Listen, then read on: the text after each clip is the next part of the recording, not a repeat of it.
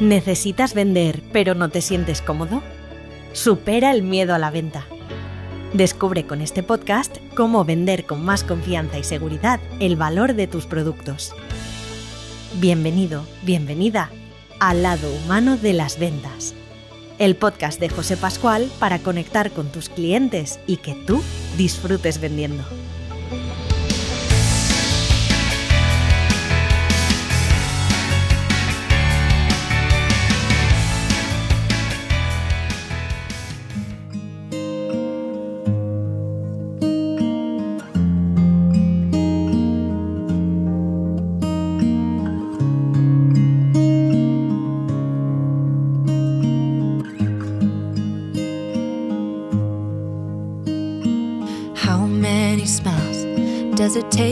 Be happy?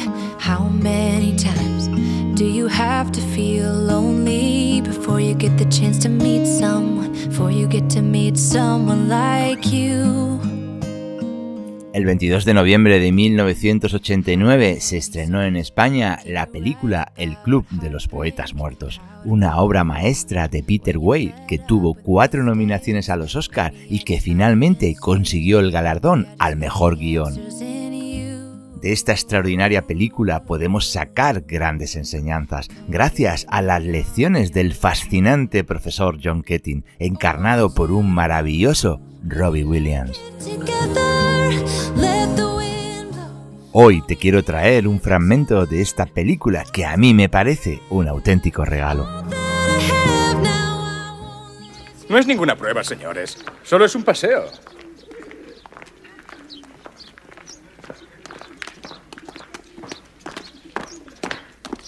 Eso es.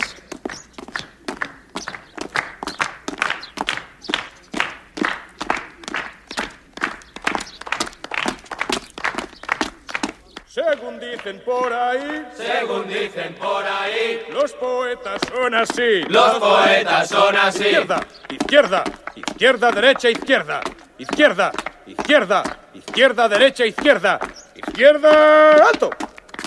Gracias, señores. Si se han fijado, los tres han empezado a su aire, a su propio ritmo. El señor Pitt se lo ha tomado con calma. Sabía que llegaría algún día. El señor Cameron se notaba que pensaba, ¿voy bien así? Puede que sí, puede que sí. Sé que es así. Puede que no. Al señor Overstreet le arrastraba una fuerza mayor. Sí. Estamos seguros, ¿verdad? No les he hecho salir para ridiculizarles, les he hecho salir para ilustrar la cuestión de la conformidad, la dificultad de mantener las propias convicciones frente a los demás. Aquellos de ustedes que estén pensando, yo hubiese caminado de otro modo. Pregúntense a sí mismos por qué daban palmadas. Todos necesitamos ser aceptados. Pero deben pensar que sus convicciones son únicas, les pertenecen, aunque a otros puedan parecerles raras o inaceptables, aunque toda la manada diga, no está bien. Robert Frost dijo, Dos caminos divergían en un bosque y yo tomé el menos transitado de los dos. Y aquello fue lo que cambió todo. Quiero que encuentren su propio camino ahora mismo, su propio modo de caminar, de andar, en cualquier dirección, hacia donde quieran. Con estilo orgulloso, con estilo tonto, como sea. Señores, el patio es suyo. Lo hacemos. No tienen que interpretar. Hagan lo que les apetezca. Señor Dalton, ¿no se une a nosotros? Ejerce el derecho a no caminar. Gracias, señor Dalton. Pero llámelo por su nombre. Nadar contra corriente.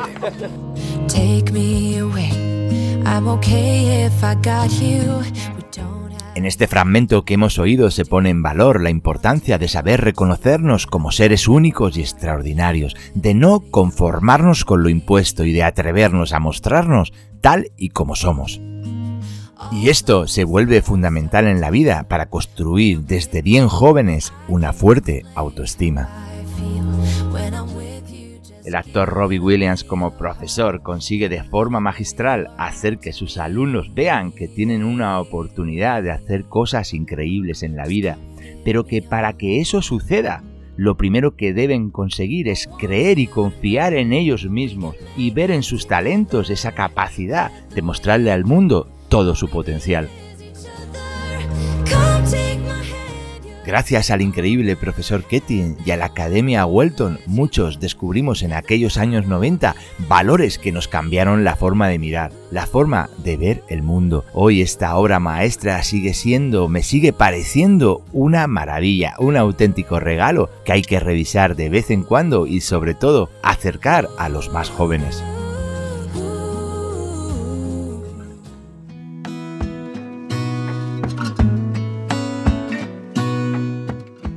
En este episodio vamos a reflexionar sobre el aprecio y la consideración que cada uno de nosotros tenemos sobre nosotros mismos. Vamos a conversar sobre algo realmente importante en la sociedad que vivimos. Vamos a hablar de autoestima. Y para hablar de autoestima, hoy tengo la suerte de traer al lado humano de las ventas a un apasionado del desarrollo personal. Hoy vamos a hablar con Rupert Artola.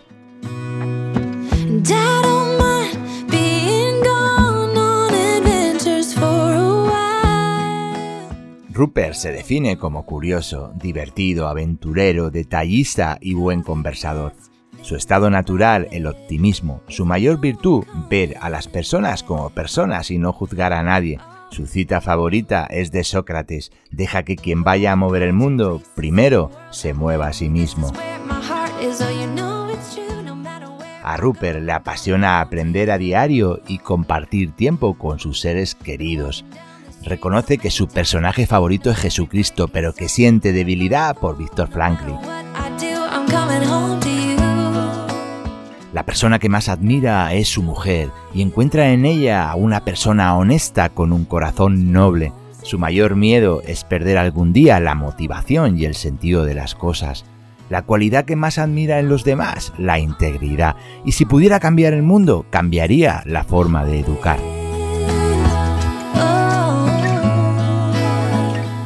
Pero de lo que realmente se siente orgulloso es de haber encontrado la forma de no dejarse vencer por sus miedos. Si le preguntas por su comida favorita, te dirá que las gachas de su madre. Y si tiene que recurrir a un recuerdo bonito de su infancia, se irá al Sasua, un pueblo pequeño de Navarra. Hoy no solo vamos a conocer a un apasionado de la autoestima, sino que vamos a poder disfrutar de un ser extraordinario lleno de valores hermosos. Hoy sin duda Rupert nos va a ofrecer una mirada distinta, una forma diferente de mirarnos y de ver las ventas.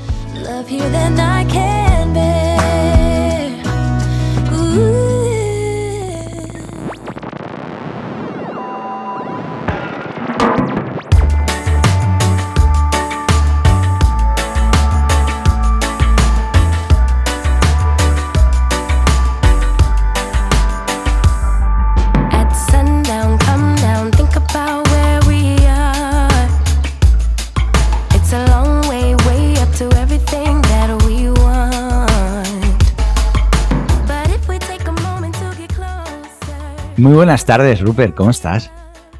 Muy bien, Florín, súper encantado, emocionado y nervioso. Me sudan las manos. no me lo creo. No me lo creo porque un tipo tan, eh, en fin, tan vivido, tan apasionado como tú y con tanta experiencia, no puede ser que le suceda eso en esta entrevista. Pero bueno, te lo tomo como un pues cumplido. Pues sí, no, te lo digo de verdad, me sudan las manos, eh, estoy súper emocionado y, y, sabes, es que da igual la experiencia que tengas, siempre me, me emociono, siempre me pongo nervioso. Para mí es como, como correr en Pamplona, en los Sanfermines, siempre te pones nervioso. Bueno, luego nos contarás, ¿corres en los Sanfermines? Sí, sí, sí. pues eso lo tenemos que hablar después. Pero, bueno, vamos a, vamos a lo nuestro, Rupert. Eh, lo primero, darte las gracias por estar aquí, por, prestarte a acompañarnos y a transmitirnos toda esta experiencia que tú tienes en el ámbito del acompañamiento, del desarrollo personal y sobre todo de la autoestima, que es el tema que vamos a tratar hoy. Estoy francamente agradecido porque, en fin, primero hay que estar agradecido al tiempo que, dedican los demás a, proyectos que no son exactamente los suyos pero luego muy agradecido porque te has, has, tenido una predisposición total y absoluta a participar y, hacerlo con, mucha ilusión y de verdad, muchas gracias. No, a ti, Jolín, eh, de verdad que para mí es, un placer y el tema me, encanta, eh, me encanta lo que, las cosas que tú haces, que me propones, entonces para mí es un honor, la verdad es que, que es un honor el, que, el que confíes en que pueda dar algo de valor, la verdad. Seguro. Seguro que vas a dar mucho valor. ¿Me, me vas a permitir, Rupert, que te presente un poquito antes de entrar en materia? Porque la verdad es que tienes, tienes un currículum francamente admirable. Estudiaste Dirección y Administración de Empresas. ¿vale? Sí. Luego te certificaste por la Universidad de Cantabria como experto en coaching.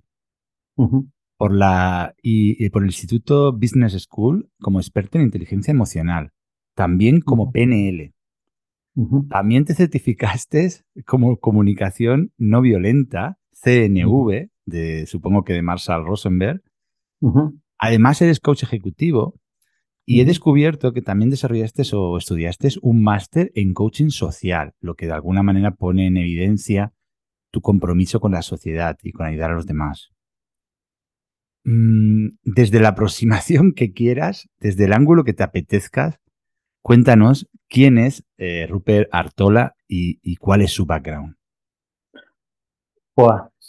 ¿Quién es Rupert Artola? Eh, soy una persona sencilla, sencilla, inquieto, em, curioso, eh, inconformista. Entonces, eso me llevó pues también Sabes que, que no tengo eh, que no tengo muy actualizado algunas cosas, pues me, me llevó a estudiar psicología y, y también al grado que ahora también estoy estudiando, ¿no? El de trabajo social. Em, mira, soy inquieto, soy inquieto, soy una persona apasionada y cuando me digo apasionada me apasiona eh, las personas, me apasiona el, todo lo que tiene que ver con el desarrollo personal de, de las personas y de todo. Eh, así que, bueno, sencillo, eh, también juguetón, me encanta jugar, me encanta divertirme, me encanta estar tiempo con mi familia y, y comprometido, sí, con, con muchas cosas eh, sociales. Me importa mucho cómo está la gente, pero me importan desde el interior. ¿Sabes? Eh, no, eh, a mí mucho las, eh, las marcas, las etiquetas que nos ponemos de, bueno, soy tal o cual o tal, tal, me interesan bien poco. Me, me interesa lo que hay detrás de toda esa máscara que nos ponemos, ¿no? Y lo que, y lo que y lo que es la persona, ¿no? La identidad. Que cuando estás solo, con tus luces y tus sombras, ¿quién eres? A mí me interesa eso.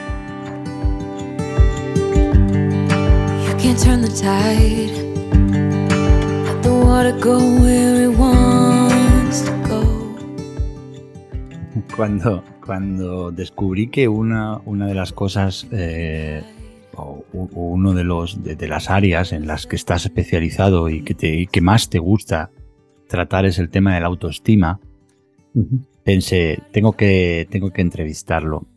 Tengo que entrevistar a Rupert porque, mira, este es un podcast que que habla mucho o que intentamos divulgar siempre desde la humildad, pero siempre con la ambición de poder ser útil para, para los demás.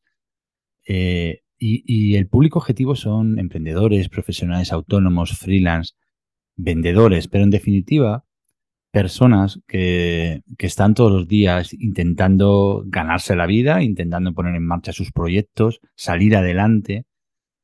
Y cuando uno tiene ese perfil de microempresa, la necesidad de enfrentarse a desafíos permanentes en el aprendizaje y en el dominio de nuevas cosas es tremendo. Y creo que la autoestima es uno de esos factores clave, no solo porque está muy ligado a, o, muy relacionado, ya lo hablaremos, con el optimismo, pero eh, la autoestima es necesaria para tener esa autoconfianza a la hora de enfrentarse a un nuevo reto, a un nuevo desafío, a no quedar bloqueado. ¿no? creo que la autoestima eh, se conoce, hablamos de ella, pero, pero merece desde luego un episodio entero para conocerla con mayor profundidad. Y por eso quiero empezar preguntándote, Rupert, ¿qué es la autoestima y cómo se forma en nosotros la autoestima? Bueno, eh, como diría, me alegra que me hagas esa pregunta.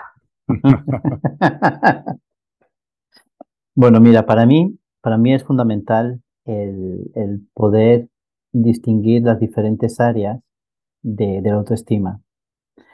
Em, entonces, la autoestima es la forma en la que yo me estoy queriendo, la forma en la que yo me estoy tratando, la forma en la que yo me estoy viendo, eh, es la forma en la que yo me estoy percibiendo. Y te digo que me gusta diferenciarlo, porque cuando yo hago esta pregunta en los talleres míos o en, los cursos, la gente suele hablar de confianza. Y, la gente suele, suele, y solemos, ¿no?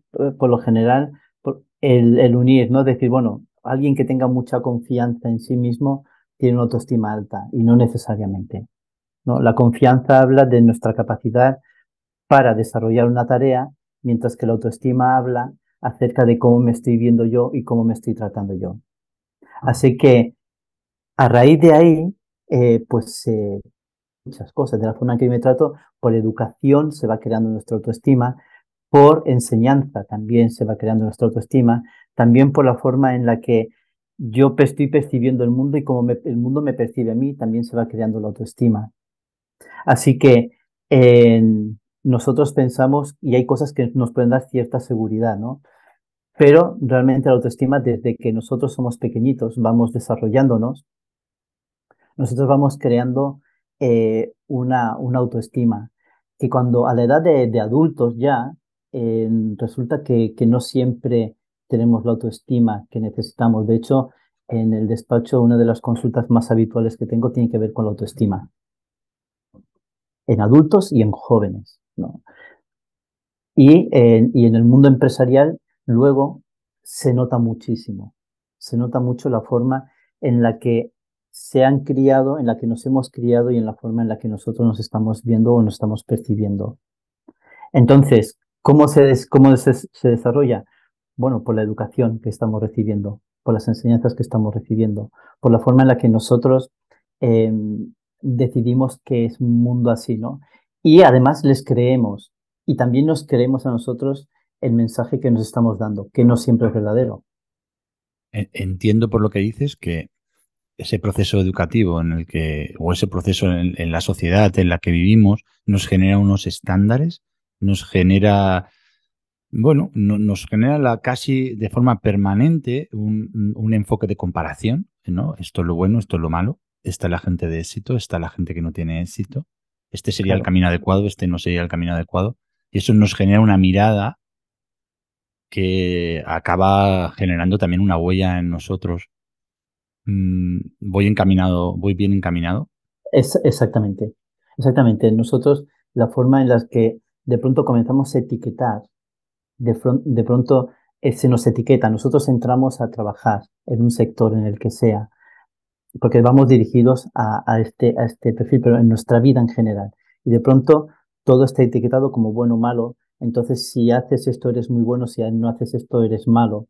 de pronto alguien nos dice, no, no, es que para que tengas éxito, para que tú puedas sobresalir, esto es lo que tienes que hacer, ¿no? Y, de pronto tenemos una, un exceso de, querer automotivar a las personas, de que se automotiven, pensando que cuanto más motivamos, mayor autoestima va a tener la persona, y no necesariamente. De hecho, eh, de hecho puede ser bastante peligroso. Entiéndeme, peligroso, ¿no? O sea, no es que, pero sí, frustrante. Entiendo lo que me dices y quiero luego eh, que pasemos por ahí, que, el tema de la psicología positiva y, todos estos mensajes que están tan, tan de moda y hoy en día con la presencia de las redes sociales tan cerca de nosotros, pues es peligroso.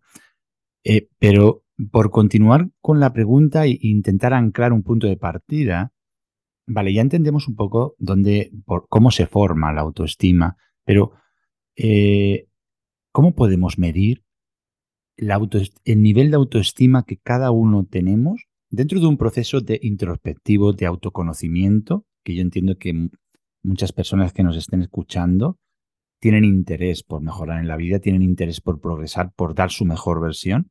Entonces, dentro de ese interés, en ese trabajo introspectivo por conocernos, ¿cómo podemos saber nuestro nivel de autoestima? Medirlo de alguna manera para decir, ok, este es mi punto de partida, ahora cómo puedo trabajar para mejorar mi autoestima.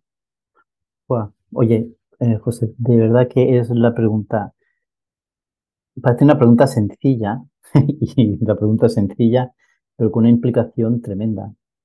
Em, para que nosotros podamos medir, o sea, la, formación de la autoestima, o sea, no se forma solo con que tú te quieras.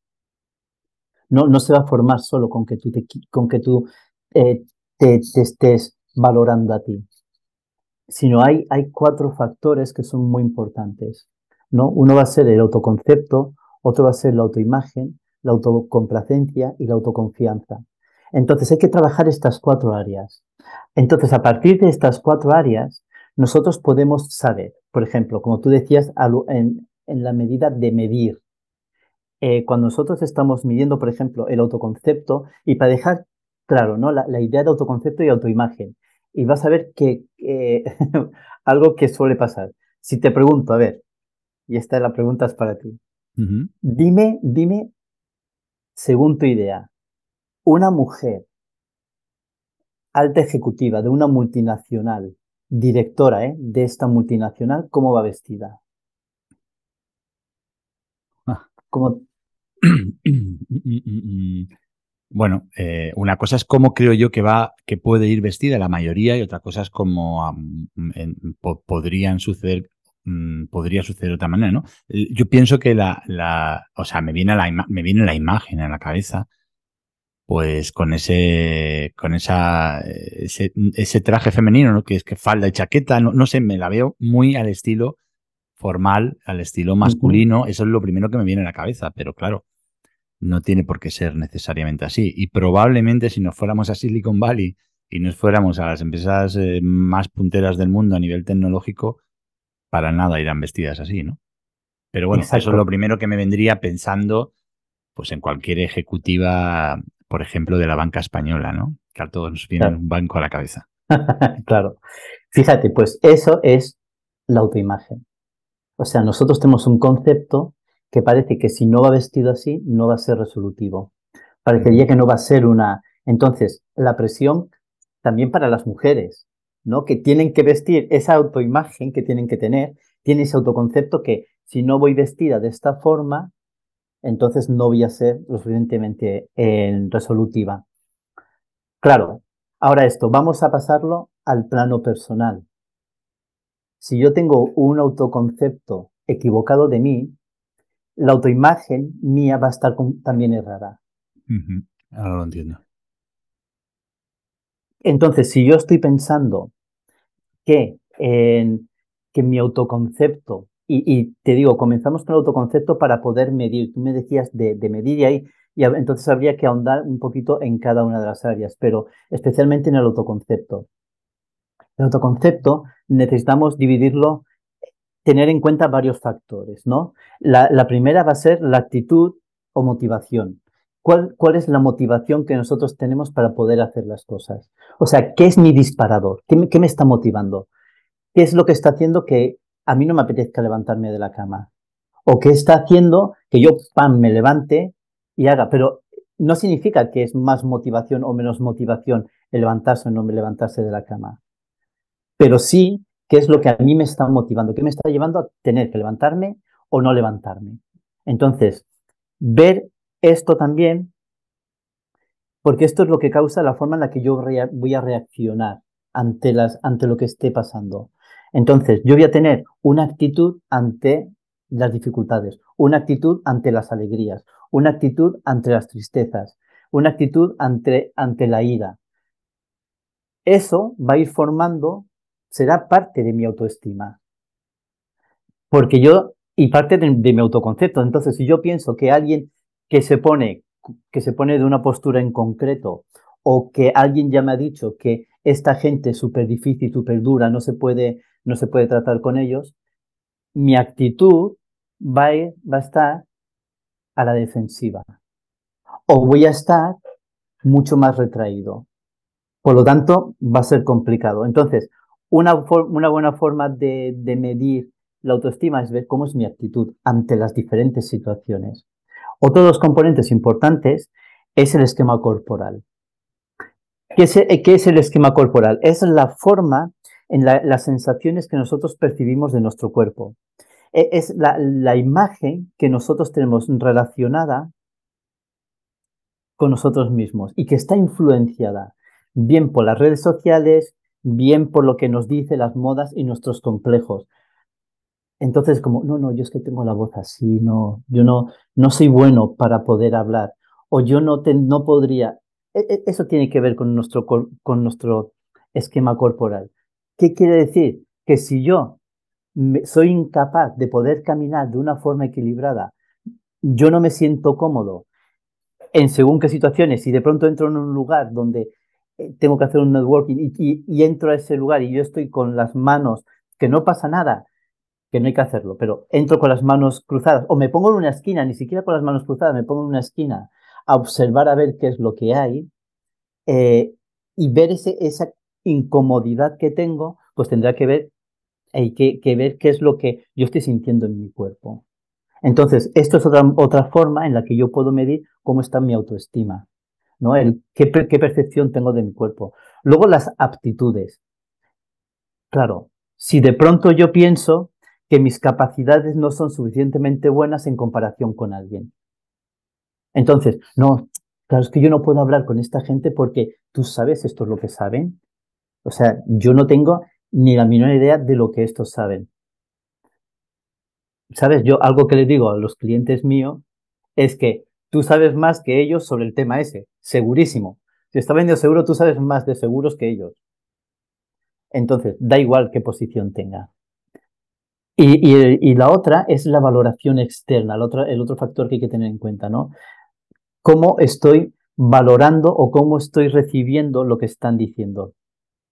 Entonces aquí entran todo lo que son los refuerzos sociales, los halagos, eh, el contacto físico, ¿no? las expresiones gestuales, no que de pronto digo, es que claro, me está mirando mal. y entonces como mira mal, me quedo ahí, ¿no? Eh, eh, es bueno, básicamente algunas de las cosas que han mencionado, como las aptitudes o, la visión que tenemos de nuestras actitudes, la valoración externa, incluso el reflejo que se ve en nosotros mismos con el esquema corporal, incluso yo diría también que la actitud, yo veo que roza o están todas vinculadas en el ámbito también de las creencias. Al final las creencias también impulsan o, frenan nuestra actitud, esa actitud con C. Y, y me viene a la cabeza una cosa, eh, porque yo entiendo que el nivel de autoestima, eh, si lo tuviera que interpretar eh, casi a nivel personal, yo diría, bueno, mi nivel de autoestima también va a estar muy, muy vinculado a mi, a mi, sensación, sensación de seguridad a la hora de desenvolverse, de desenvolverme en la mayoría de las situaciones, ¿no? ¿Con qué seguridad? ¿Con qué confianza en mí mismo y en mis capacidades para salir airoso de determinadas circunstancias. Por eso yo creo que incluso la autoestima puede ser alta, pero no, no significa, pienso yo, ¿eh? me, vas corrigiendo, no significa que, que, bueno, que te, acabe que, que te acabe salvando en todas las situaciones, porque al final tenemos que aceptar que no podemos dar, no podemos ser perfectos, ni podemos hacer las cosas perfectas en todas las circunstancias, en todas las situaciones y, y ante cualquier actividad. Y eso es importante interiorizarlo. Pero te quiero hacer una, una pregunta que me ha venido a la cabeza porque has hablado de, de, actitud. A mí, me viene la palabra eh, carácter a la cabeza cuando hablas de actitud. Y me viene porque mm, el carácter, eh, desde mi punto de vista, se forja en las dificultades, se forja en la adversidad, se forja cometiendo errores. Y la pregunta que te quiero hacer, Rupert, es, ¿no estamos construyendo una sociedad en la que hiperprotegemos sobre todo a los jóvenes? Les agarramos de la mano para que no se caigan, les... Eh, no, nos gusta que, que, fallen, que cometan errores, que se enfrenten a, entre comillas, a fracasos y, que, son necesarios en la vida, porque el aprendizaje viene de esas situaciones. ¿Puede ser que estemos construyendo una sociedad de baja autoestima por esto? Ah, Absolutamente. Yo diría que más que estamos construyendo, estamos destruyendo un, eh, una sociedad, ¿no? Eh, especialmente porque no, está basada en valores. No está basada en valores, no está basada en principios.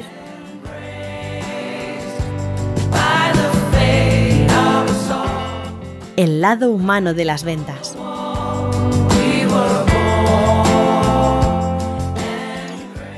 Pero fíjate, has dicho algo, has dicho algo que es muy importante y que tiene que ver con, con algo que se denomina adultocentrismo. Me encantaría decirte que soy yo el que inventó la palabra, pero no. Em, pero el, el adultocentrismo tiene que ver con la forma, como tú dices, ¿no? La forma de coquet que nosotros lo llevamos de, de la mano para que no cometan, no cometan errores. Fíjate que el adultocentrismo tiene que ver con la forma en la que yo creo que un niño, desde que es pequeño, luego en su niñez, en su preadolescencia y adolescencia, pensamos que tiene que comportarse. Pero fíjate, queremos que se comporten según como nosotros como adultos. Ahora, te voy a, permíteme poner un, pequeño ejemplo para, para llevar, llevar este, este tema y en la construcción que tú decías de la falta de autoestima en, en nuestros jóvenes, en nuestros niños. Tenemos a los niños eh, que los tenemos, tienen un horario de 6, 8 horas, depende, ¿no? en, en, la, en la escuela. Entonces, después de eso, cada profesor, para poder enseñar, y no, no, quiero, no quiero abrir ningún nada en contra de la educación, pero que, que ya en el siglo XXI estaría muy bien permíteme este paréntesis, estaría muy bien tener una educación del siglo XXI y no del siglo XIX. Pero bueno, que, eh, que aún tenemos tiempo. Entonces, tenemos a nuestros, a nuestros niños, a nuestros jóvenes que tienen esta jornada. Cada profesor entiende que para que el niño aprenda, tiene que tener una cantidad, mmm, iba a decir algo que no sé qué nos puede decir, pero una cantidad enorme de eh, de trabajo. Luego a los padres se nos ocurre algo maravilloso y es que nuestros hijos tienen que además hacer actividades extraescolares. Entonces, que está muy bien, que vayan a fútbol, que estén entrenando, que vayan a patín, luego tienen que ir a música, etcétera, etcétera, ¿no? Entonces terminan su jornada de 10 horas, 12 horas, llegan a casa y ¿qué es lo que queremos los padres que hagan? Lo que queremos que los padres que hagan es que a las 8 lleguen, se duchen, por, porque ellos les apetece y dicen, pues sabes, mira, hoy, después de mi jornada de 12 horas, me voy a duchar. Y queremos que se duchen. Pero ellos no. Ellos quieren relajarse, que es lo que hacemos nosotros. Cuando llegamos nosotros como adultos, después de nuestras 8, 10 horas, 12 horas de trabajo, nos apetece sentarnos y decir, me apetece tomarme algo tranquilo, un ratito de fun. Pero nosotros no permitimos eso a los niños. No, que tienes que hacer los deberes. Y entonces, a las, tienen que después de sus ocho horas de colegio más sus dos, tres horas de extraescolares, aún luego tienen que hacer deberes eh, sin tener un rato de descanso. Y encima, con toda la, pelea y, la bronca que los padres o los tutores podemos meter a nuestros hijos diciéndoles que tienen que hacer eso, dando el mensaje que si no hacen eso no son útiles para la sociedad, que tienen que cumplir con esos requisitos. Ahora, eso lo vamos traspolando conforme van, eh, van creciendo, nos convertimos con jóvenes que no se comunican con los padres, porque ¿qué van a comunicar? Porque nosotros como adultos queremos que ellos vivan como adultos, no como jóvenes, ni como niños, ni como nada, sino como adultos. ¿Qué van a comunicar? Esa es su jornada.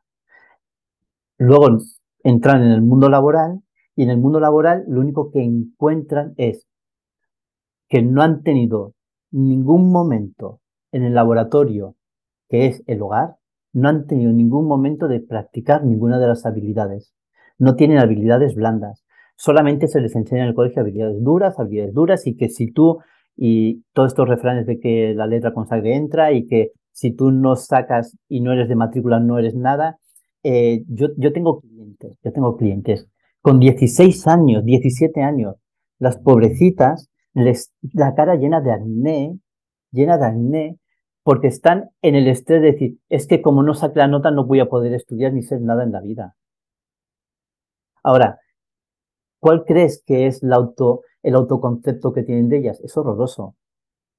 Nunca pueden pensar bien de ellas. El, fíjate, es que te, escucho y, la parte esta de la presión de la que me hablas, que habría que, habría que reflexionar mucho sobre ella, pero eh, la cultura del esfuerzo está en entredicho en este momento. Entonces, eh, yo lo, lo, que creo es que hemos construido un, modelo en el que como que hay una sola dirección, un solo camino, el camino educativo, el camino de, la formación, eh, con un comportamiento muy lineal en el que los, los jóvenes tienen que hacer, bueno, pues su, su ciclo escolar, su bachiller, su, y hacer su, bueno, seguir estudiando los que quieren o hacer sus módulos, etcétera. Pero bueno, que se acostumbran de alguna manera, la juventud se acostumbra de alguna manera a tener como una, una línea muy clara, una dirección muy clara de lo que tienen que hacer. ¿Con, ¿Con qué objetivo? Con que cuando termine ese proceso educativo, con 22, 23, 24 años, la sociedad les, les abrace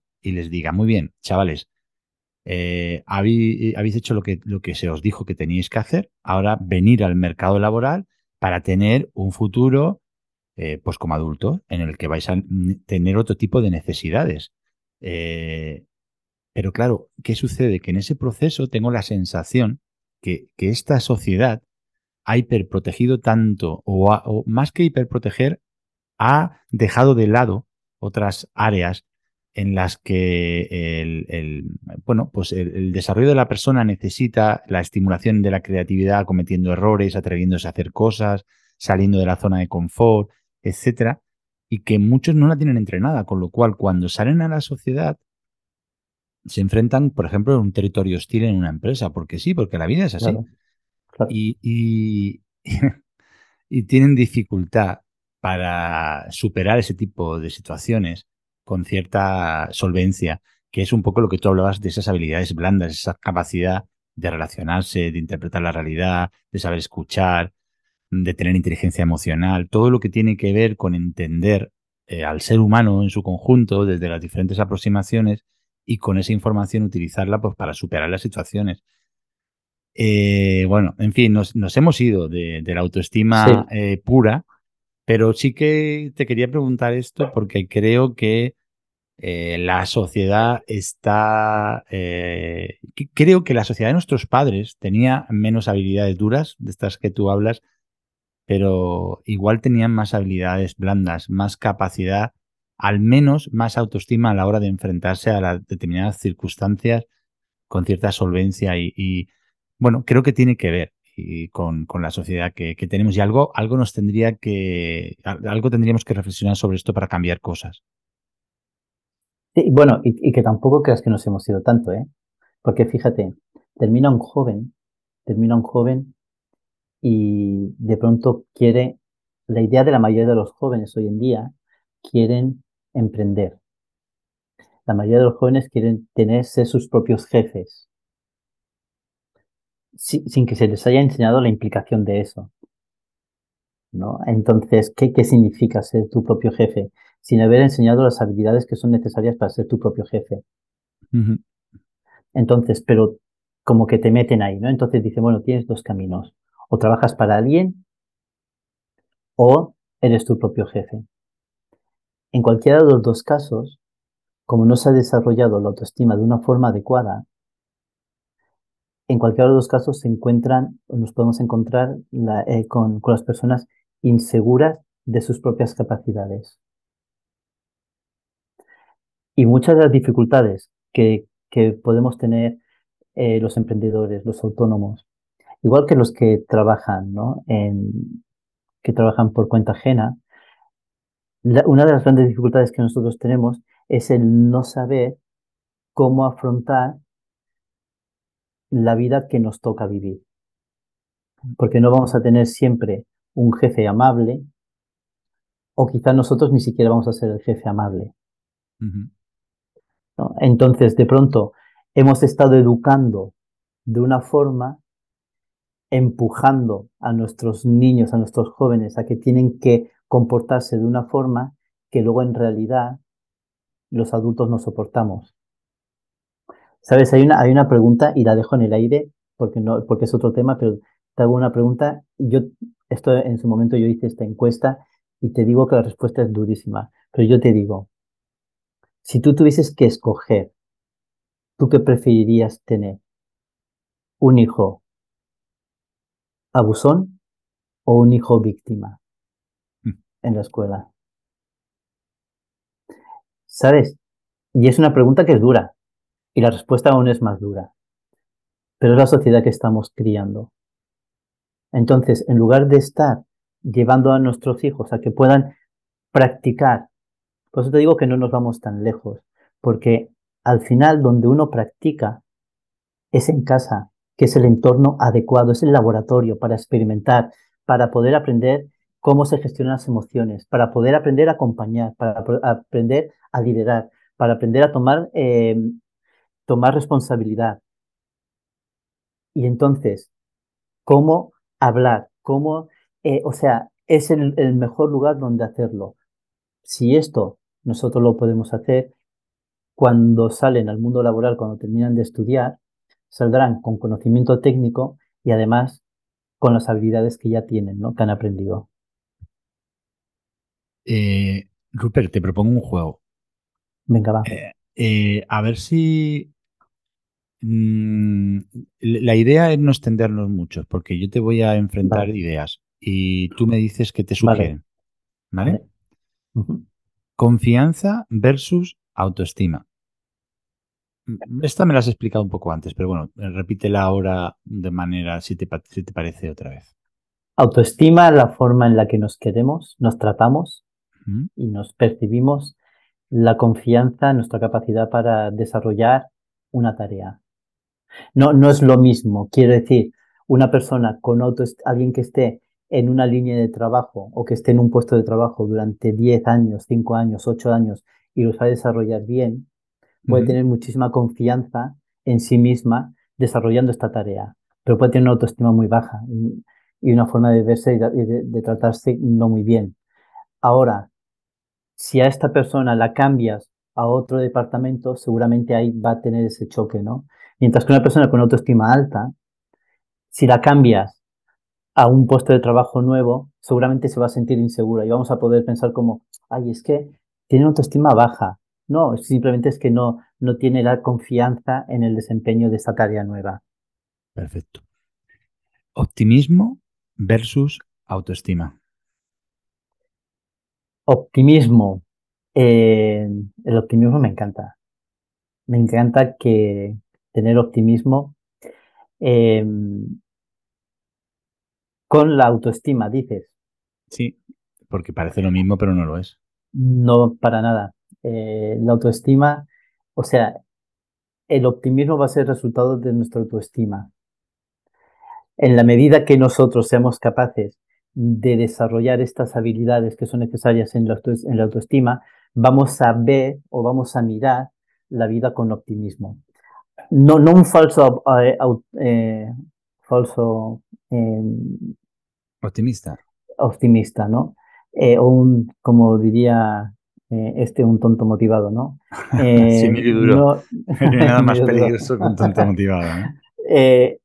porque el, el ser optimista es la capacidad que nosotros tenemos de poder ver las cosas desde otro punto de vista. Por difícil que, que estén, pero Vale, verlo te- desde otro punto de vista. Vale, te reencuadro la pregunta. No lo tenía pensado, pero se me ocurre reencuadrártela.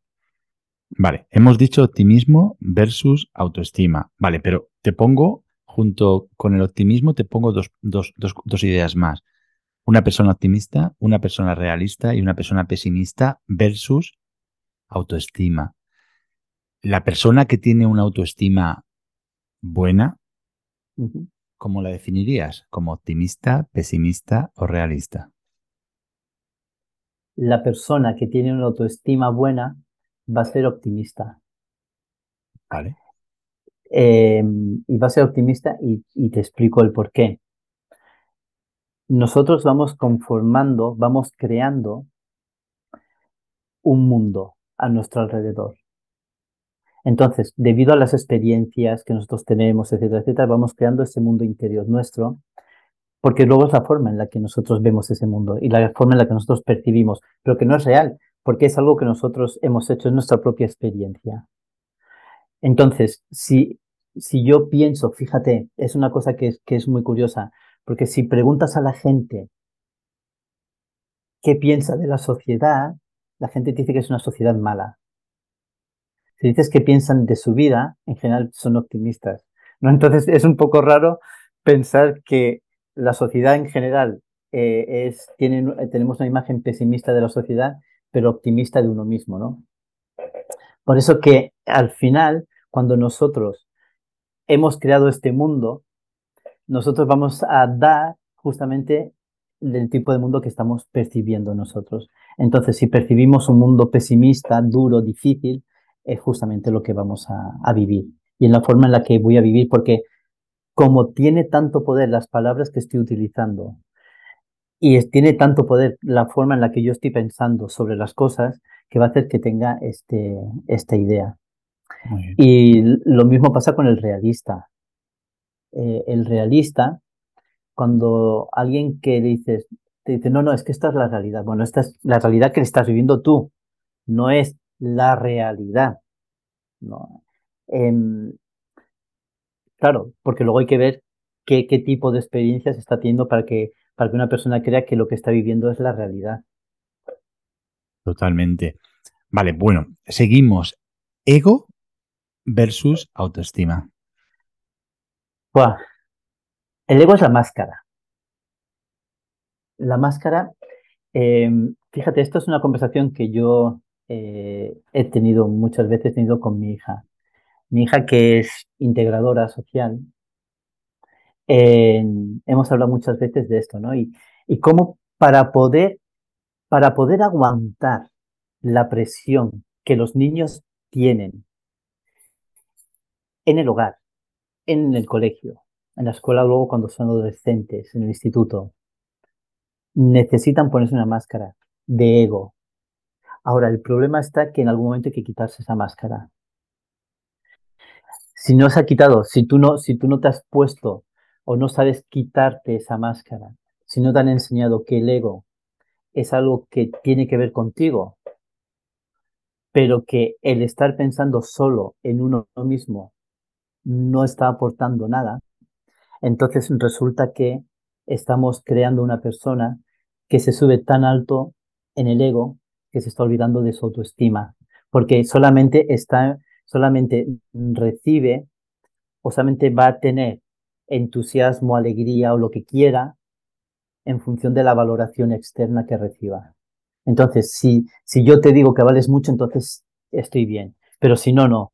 Si no tengo los refuerzos de, de que yo tengo valor porque me lo han dado, entonces dice, no, va, Rupert, es que tú eres muy bueno, no sé qué, no sé cuánto, vale. Entonces yo, mi ego va a estar tranquilo, esa máscara. Pero es una, eh, al final es una mentira, ¿no? Al final uno se cae con ese ego y con esa, con, con eso. Ahora, ¿qué es lo que yo propongo? ¿Qué es lo que yo propongo?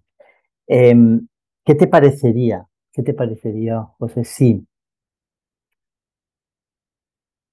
dijeras en tu mente y estás para ayudar a crear, aumentar tu autoestima, fortalecer tu autoestima y eh, eliminar esta máscara de ego. ¿Qué te parecía si te dijera, oye, ¿cómo puedo yo ayudarte a que tú cumplas tus objetivos cumpliendo yo los míos? Sin juicio hacia ti, sin ningún tipo de tener que estar viendo qué etiqueta tienes, ni tampoco la mía, sino yo con las capacidades que tengo, ¿cómo te ayuda a ti a cumplir tus objetivos cumpliendo yo los míos? Cuando yo estoy pensando en ti, me, elimino el ego. Close your eyes. Get some rest. I'm by your side. Lay your head on my chest.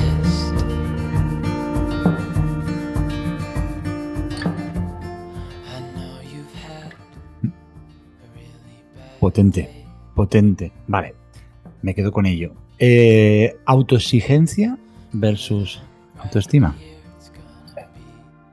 Bueno, la autoexigencia creo que es una imposición.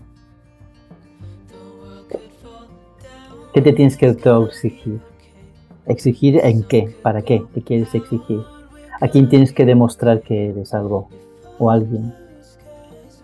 En cuanto tú tienes que estar exigiéndote para poder demostrar algo a alguien, la autoestima está desaparecida. Ahora, otra cosa es tener que esforzarme para lograr cosas. Entonces, yo sé que no siempre apetece hacer cosas. Yo sé que no siempre uno tiene las ganas y el ánimo para poder hacer eh, lo que eh, a lo que nosotros nos hemos comprometido, el compromiso conmigo mismo. Entonces, claro que, voy a tener que, estar dando más de mí. Yo recuerdo cuando en, la época, cuando yo era más joven y en mi primera etapa de juventud, yo hacía atletismo. Entonces, para mí, claro que tienes que, esforzarte, claro que tienes que, ponerte diferentes retos que tienes que, superar, pero la autoexigencia lleva a la frustración. La autoexigencia te va a llevar a que nunca vas a conseguir lo suficiente como para ser lo mejor o lo más bueno. La cosa es que tenemos que ser lo mejor que nosotros podamos. Lo mejor que nosotros podamos dar. Eh, esto es un melón en el que un jardín que a lo mejor me meto yo, ¿no? Dedicándome a esto, a lo que me dedico. Pero muchas veces en los, en los procesos de, que, yo tengo con los clientes, la gente quiere muchas veces autoexigirse. Y tiene que ver con la idea que nosotros tenemos de la perfección, de que esto se tiene que ser, tiene que ser de esta forma y no hay más formas de hacerlo, ¿no? O de, o de conseguirlo. Lo mismo que pasa con ser tu mejor versión, ¿no? Cuando, cuando te digo, sabes, mira, voy a ayudarte a que tú seas la mejor versión tuya. Es que la mejor versión ya e, tuya es ahora. ¿Sabes? Cuando los teléfonos te vienen como actualice para la versión. Es que la que tú tienes ahora, o sea, si no te sale la notificación de que hay otra versión, esa es la mejor versión que tienes. Me viene a la cabeza eh, bueno, preguntarte sobre las expectativas eh, en relación versus autoestima. Daño, ¿eh? También. Hay que tener expectativas reales. Em, hay que ponerse metas que sean reales, que sean conseguir, que se puedan conseguir bueno, todo el mundo, y supongo que, bueno, ya, ya he visto todo muchas veces, ¿no? El, fijar las metas y todo, todas estas, estas ideas de objetivos y demás, pero, pero cuando nosotros tenemos expectativas altas, tenemos que saber desde dónde estamos poniendo estas expectativas. Desde, desde qué emoción las estamos poniendo vuelvo a, la época en la que yo corría. Para mí, eh, para mí era muy complicado según qué tipo de carreras. Entonces, yo tenía unas expectativas que no se iban a poder cumplir. Pero no, no porque yo no quisiera que se cumpliesen, sino porque no, no, me, no me daba el cuerpo para más. Entonces yo estaba entrenando, entrenando, entrenando entonces, hasta que un, eh, el entrenador me dijo, Rupert, no, o sea, no es que sea mi límite, dice, pero estás dando, te digo, dando hasta el punto de, perder el conocimiento, o sea, que, que no, que, que, tú dices, ¿para qué, no? Eh, esto es muy interesante, porque, me, claro, vivimos en una sociedad en la que nos han, nos han vendido la idea de que no hay límites ahora mismo vivimos en un modelo eh, de comunicación, sobre todo, en el que al alcance de nuestra mano, al alcance del móvil, tenemos a diario un montón de mensajes en el que no hay límites. Si quieres, puedes. Claro, si quieres, puedes. para que eso luego maride con nuestra autoestima, nuestro estado emocional y tal, se me antoja. No, y, claro que sí, claro, claro, si quieres puedes, ¿vale? Vamos a partir de, esa base, vale, pero ¿qué es lo que yo quiero y qué es lo que yo puedo? Entonces, em, una cosa es lo, que yo quiero y, el saber lo que yo quiero, desde dónde lo quiero, es muy importante. Porque si yo quiero para demostrar, entonces estoy equivocado, entonces no voy a poder. Yo creo que... Si lo que yo quiero... Sí, perdona, Robert, termina, termina. No, no, no, no, di. No, que, mm, que yo creo que, que los mensajes son incompletos. O sea, yo creo que todos estamos lejos, todos seguramente estamos muy lejos de nuestra mejor versión. Con lo cual, si quieres, puedes mejorar siempre. Ahora, si quieres, puedes ser aquel referente, aquel otro referente, cualquier otro referente, ahí seguramente nos estemos autoengañando o dejándonos engañar con el daño colateral que eso va a provocar en nuestra autoestima, en nuestra confianza y, de ahí creo que vienen muchos dolores hoy en día, porque uno tiene que ser consciente de su realidad y, repito, trabajando todos los días, uno puede luchar por buscar esa mejor versión de sí mismo que puede ser, que, puede ser no, que seguramente en todos los casos es y puede ser maravillosa. Pero ojo, tu mejor versión es una cosa distinta a lo mejor al referente que tienes en la cabeza y que a lo mejor te han dicho que esto...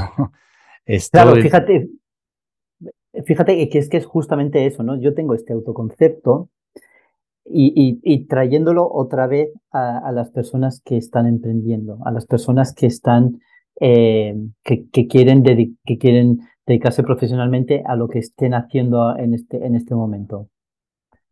Nosotros podemos dar lo mejor de nosotros. Para eso necesitamos saber qué capacidades, qué capacidades tenemos.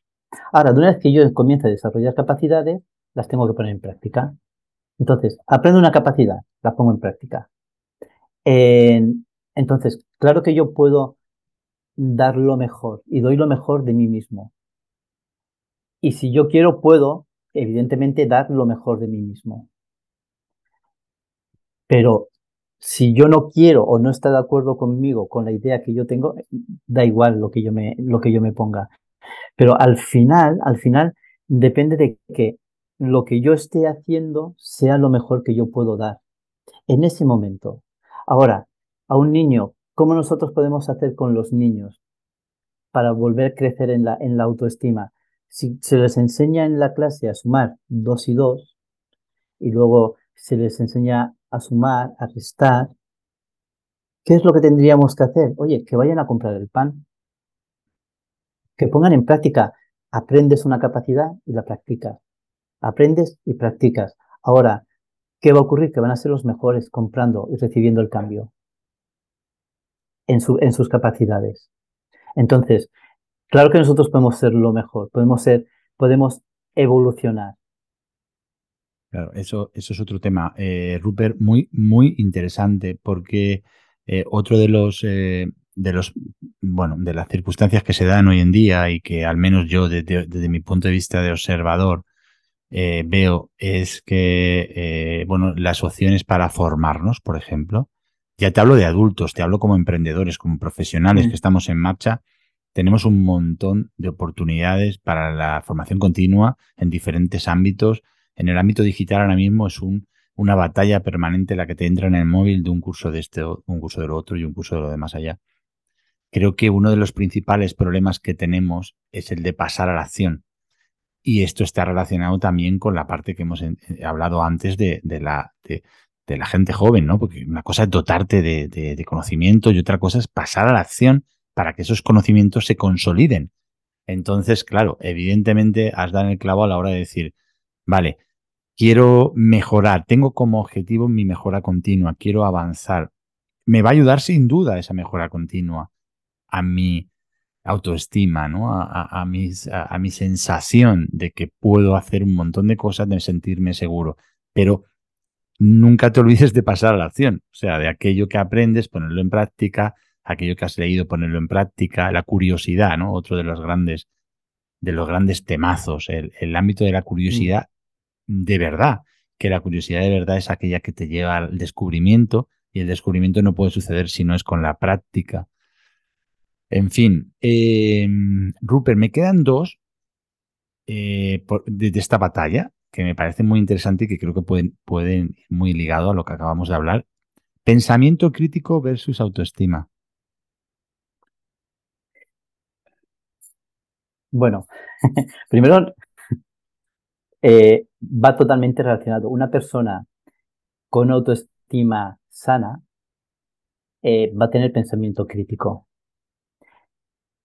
Justo por la razón que, que hablábamos, que, que nosotros no va a influenciar en nosotros ni el esquema corporal, es decir, la imagen que yo tengo que dar, ni tengo que estar demostrando, ni voy a hacer, ni voy a ser reactivo, ni voy a estar comparándome por mis aptitudes.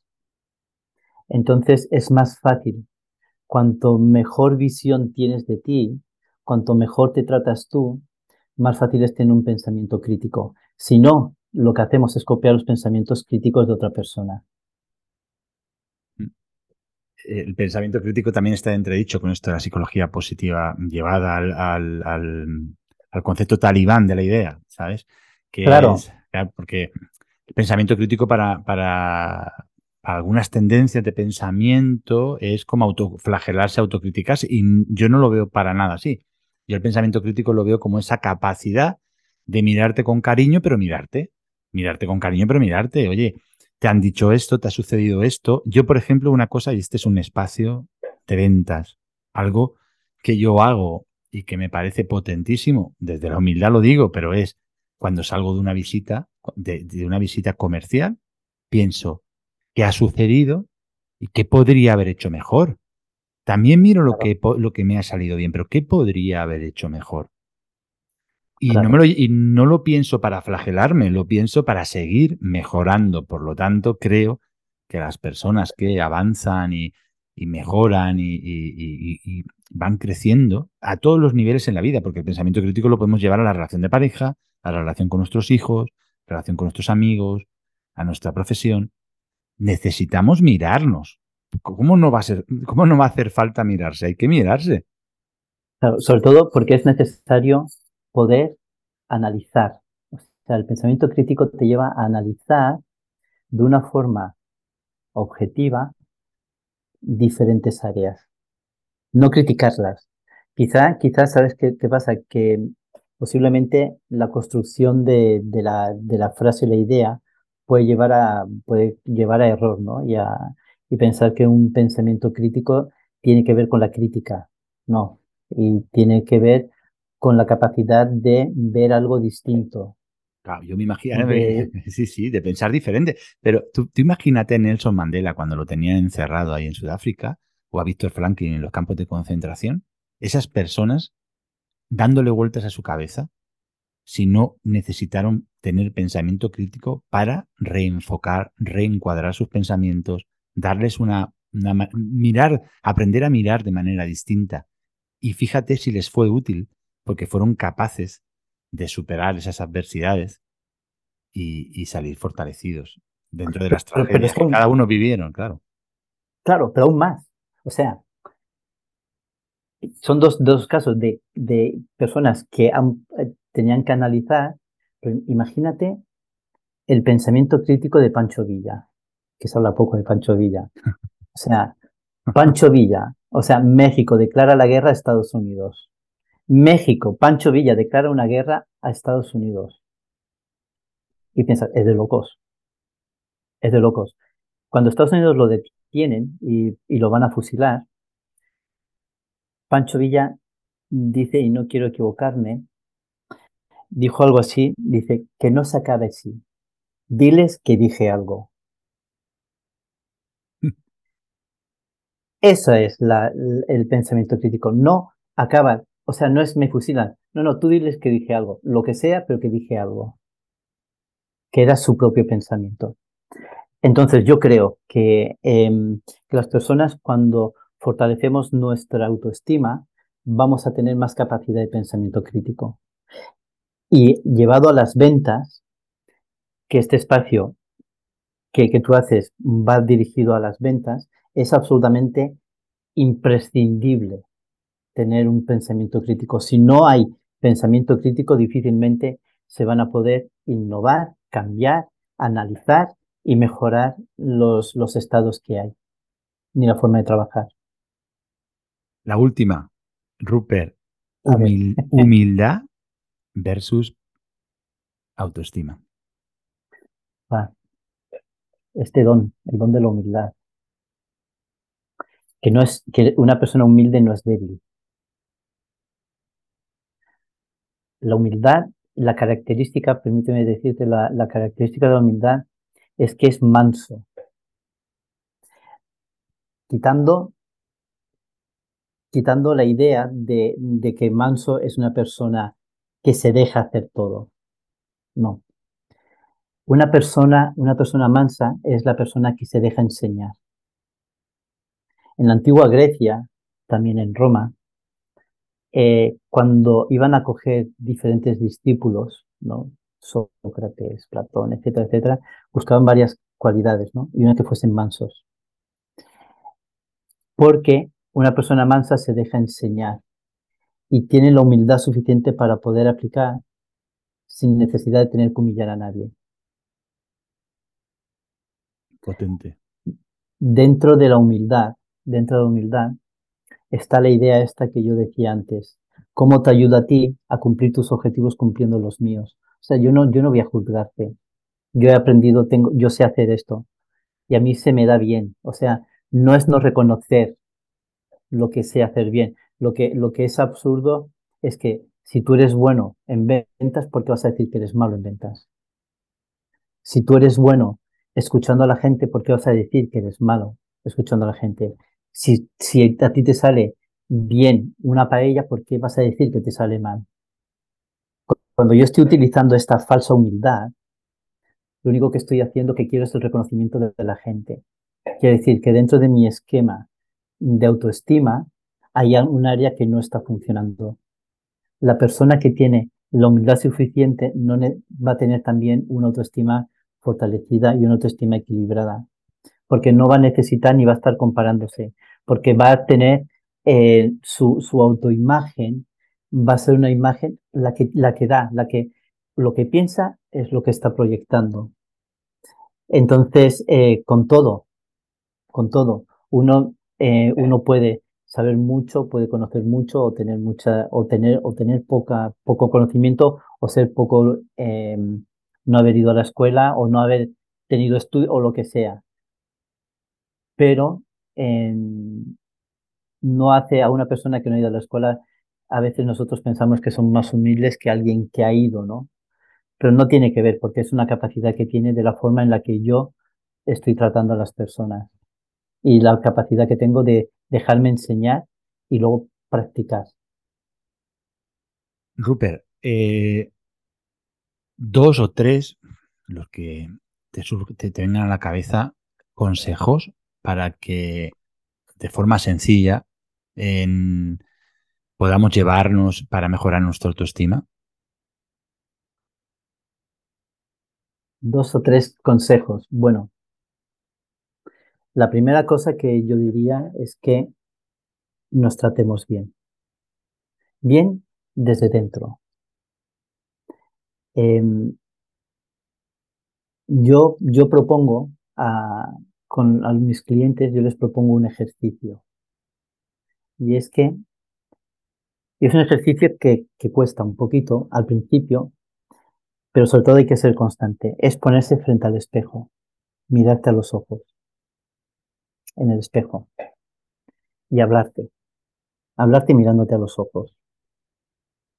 Entonces, diría como, y tienes que decir siete cosas por las cuales estás agradecido. Entonces sería algo así como, mirándote a los ojos, como, Rupert, estoy agradecido por el día que tengo. Estoy agradecido por estos siete cosas. Siete cosas que te perdonas. Del pasado, del presente. Siete cosas. Rupert, te perdono que te hayas comido la hamburguesa que no te tienes que comer. Te perdono que no hayas o que hayas contestado de esta forma. Te perdono X. Y luego un compromiso. Rupert, me comprometo contigo que hoy voy a hacer esto. Al, hacer este ejercicio, al hacer este ejercicio, nuestra forma de pensar y los cambios van a ser significativos en nuestra vida.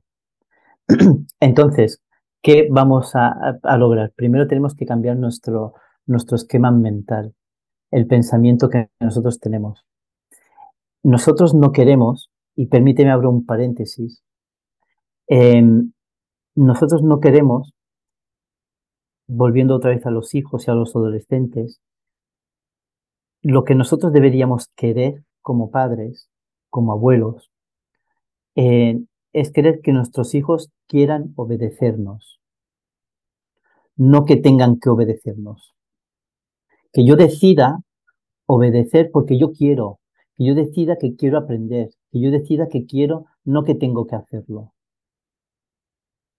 Porque si no, ya tenemos mascotas que podemos enseñarles a que hagan lo que queremos que hagan, ¿no?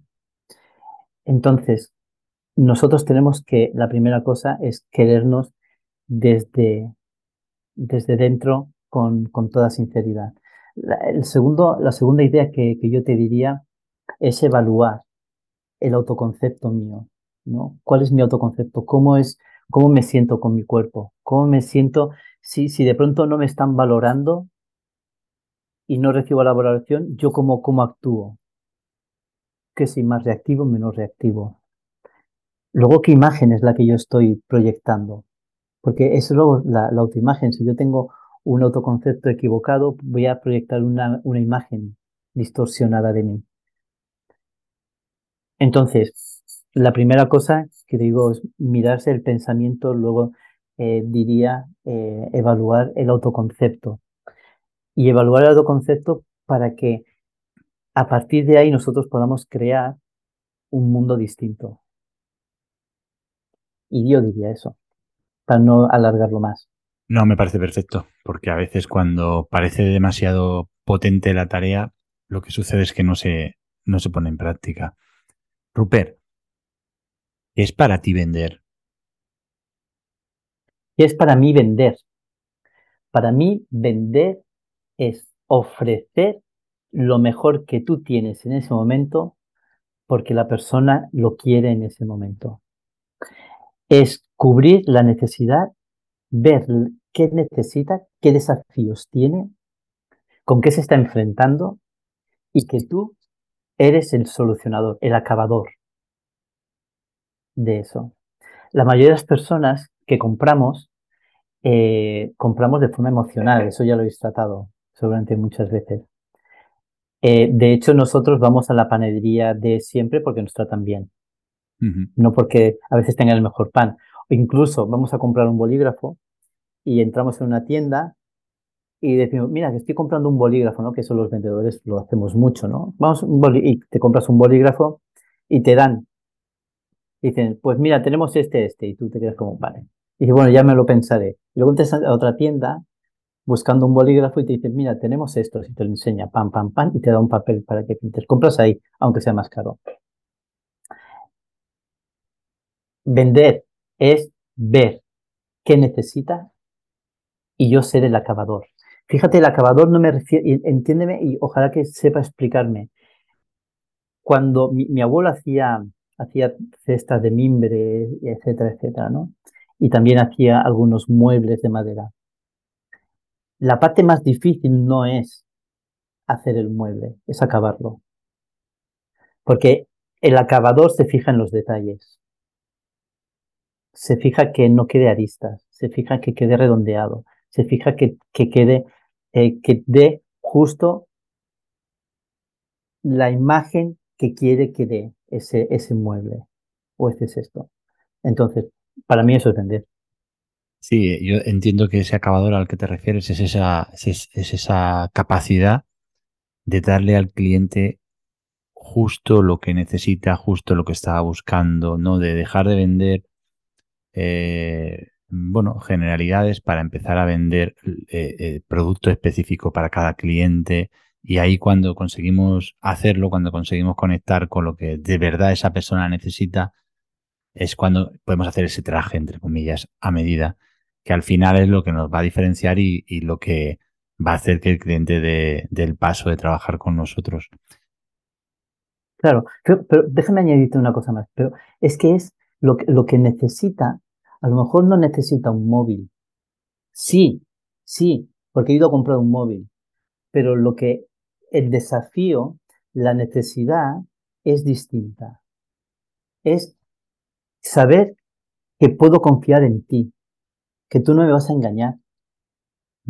Saber que, que el móvil que me llevo, y si tú me dices, mira, es que te llevas un buen móvil, que ese momento, ese momento, el, el acabador lo que hace es que ese momento sea su momento.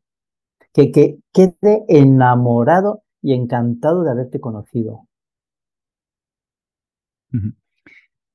Eh, Rupert, ¿qué es lo que más admiras y qué es lo que menos admiras de un vendedor? Lo que más admiro de un vendedor es eh, que esté enamorado de, lo que esté haciendo, que esté enamorado de su producto, que esté enamorado del servicio que da. Me... Porque porque no va a engañarte. Una persona enamorada no es infiel.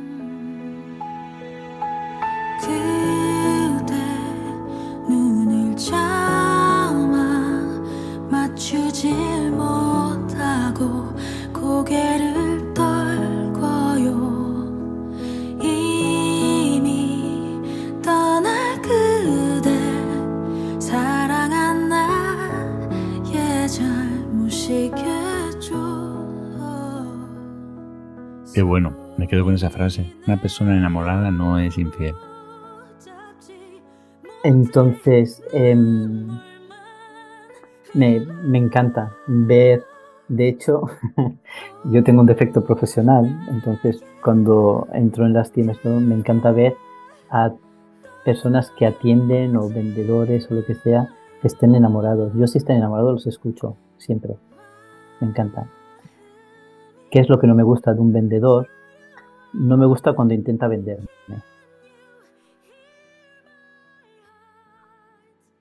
No, porque ya entiendo que se va por objetivos ¿eh? y, que, que cumplir los objetivos, pero no, eh, cuando no ha parado a verme, a ver qué es lo que yo necesito o cómo necesito que me trate o cómo necesito que me vea eh, entonces no, no me gusta que me vendan.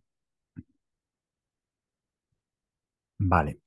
Eh, un poco, quizá un poco ambiguo, raro, ¿no? No, no, no, totalmente, porque creo que esa es la clave de todo. Esa, esa persona que va, que verdaderamente lo que tiene en la cabeza es venderte a cualquier precio, como aquella mítica película, realmente no te va a escuchar lo que le digas. Es que realmente lleva su, lleva su discurso. No le importas claro, lleva su pitch de ventas y además le que bueno, hoy en día hay mucho de eso, sobre todo en todo lo que tiene que ser con la, con la venta telefónica, etcétera, les han preparado todas las, todas las barreras, todas las objeciones y todas las contrarrespuestas. Entonces es, es ir derribando todo lo que vas planteando, pero claro, es que eso se respira. Entonces, en el momento que tú respiras que la otra persona no ha tenido ni el más mínimo detalle de prestarte atención, de mirarte a los ojos, de escucharte, de intentar entender cuál es tu necesidad, lógicamente eso hoy en día se penaliza mucho y bueno, hay fórmulas de vender que están ahí, que es el tema de la venta telefónica, por ejemplo, son fórmulas de vender que quizás, yo creo que se podría hacer de manera distinta, pero que quizás mm. es más difícil hacerlo de forma distinta, pero lo que está claro es que el comprador actual es un comprador emocional, es una persona madura, es una persona con un alto conocimiento de los productos a que va a buscar normalmente, con una capacidad de investigación muy alta y que realmente le va a confiar su, su compra a aquella persona que le abrigue, que le, que le dé más confianza, que le dé más sensación de soporte, más sensación de que detrás del producto hay personas que merecen la pena. Pero bueno, Eh, Claro, es- eh, este es un mundo, este es un mundo. Claro, es que el territorio de las ventas, Rupert, es un territorio de, es un territorio humanista y, y- y bueno, pues hay, hay verdades que, que, pero que nunca terminan de ser absolutas porque hay todo tipo de perfiles, tanto de vendedores como de compradores. Entonces hay personas con, bueno, no sé, que, que tienen otra actitud ante, ante la- una conversación, que son, no sé, e- es complejo el mundo de la venta. Claro, pero fíjate, déjame, déjame a- a- añadirte, añ- añadirte algo. Nosotros, cuando estamos ante un cliente, nosotros somos los catalizadores para crear la actividad y para obtener los resultados. O sea, nosotros, y nosotros somos los que creamos el vehículo para la persona. Y nosotros lo que estamos haciendo es aprender a vendernos a nosotros mismos. Por eso es tan importante que si mi autoestima No, está basada, está basada en, en solamente en objetivos, está basada en los refuerzos que recibo, etcétera, etcétera, en nosotros va a ser muy complicado que podamos conectar, crear ese, crear ese vehículo y, y- y mucho menos vendernos, porque evidentemente percibimos a la gente. El reto, el reto es que te lleven a casa. Mm. El final de una venta es que te lleven a casa. O sea, tú terminas y la gente se va y te lleva a casa y dice, ostras, he conocido a la mejor persona, de verdad, espectacular. Me he enamorado y la gente se tiene que ir enamorado de haberte conocido y te lleva a casa. Ese tiene Pero- que ser el objetivo. No, es un objetivo idealista, pero es un objetivo, en cierta manera, eh, muy alcanzable, eh, porque eh, se puede, yo creo, yo he oído muchas veces hablar del concepto de di- dignificar las ventas, y- porque, bueno, la venta como tal tiene muchas apreciaciones negativas, mm, pero para mí la idea no es dignificar las ventas, para mí la idea es profesionalizar las ventas. ¿Por qué profesionalizar las ventas? Porque es necesario hacer un trabajo de interiorizar conceptos tan potentes como el que estamos hablando ahora. Tú dices, es que cuando una persona está enamorada no te puede engañar. Es que una persona enamorada de su producto es un entusiasta de su producto y el entusiasmo se contagia, vamos, de una manera brutal. Eh, es, es una emoción que hace que una persona que ha entrado a una tienda, a lo mejor triste por la llamada de cinco minutos antes, cuando pregunta por su producto y se encuentra con una persona entusiasta, una persona que transmite mucha verdad, que además la ha escuchado, que, intenta ayudarle de forma sincera, la persona se va mucho mejor de la tienda, haya comprado o no, que cuando entró. Y ese objetivo de, eh, que es un objetivo potentísimo, es el mismo que tú has dicho, yo lo voy a reformular de manera distinta. Y es, las personas, y esto ya lo llevo a cualquier ámbito de la vida, noso- todo ser humano tendría que, tendríamos que tener como objetivo que las personas, después de estar con nosotros, se vayan mejor. Claro. Pero para eso hay que salir del yo y ponernos mucho en el tú. Para eso hay que escuchar de forma sincera, hay que mostrar interés sincero, hay que generar rapport a esa persona, hay que acompañar, hay que... Bueno, pero eso requiere una generosidad y una humildad muy potente que yo creo que todo ser humano lleva dentro, pero que necesita ser trabajada y sobre todo que se saque a la luz, sea, que se le transmita a los vendedores la, importancia de todo esto, porque han recibido demasiados input explicándoles que la venta es otra cosa, que la venta es intentar ser más listo que tu cliente. Y eso no es vender, Mm. No. eso es otra cosa. Sí, sí, sí, sí, sí, absolutamente. Eh, coincido absolutamente con- contigo y, y creo, y creo que la necesidad de crear que las personas, los que se dedican a la venta, los que están emprendiendo, todos estos, yo pertenezco al, Colegio de Agentes Comerciales de aquí de, de Girona. Em, la importancia que tiene que cada interacción que tú tengas hagas que la persona darle valor en cada interacción que tú estás haciendo, eso sería uno de los objetivos importantes. El que te recuerden a ti, porque tú te has vendido, seguramente van a volver a ti para comprarte. porque lo que, lo que se queda no es el producto, sino es la impresión que tú, que tú das y la que, la que has dejado. De esta forma, nosotros podemos ayudar a que a lograr más resultados. Yo te digo, y yo me atrevo a hacer un desafío.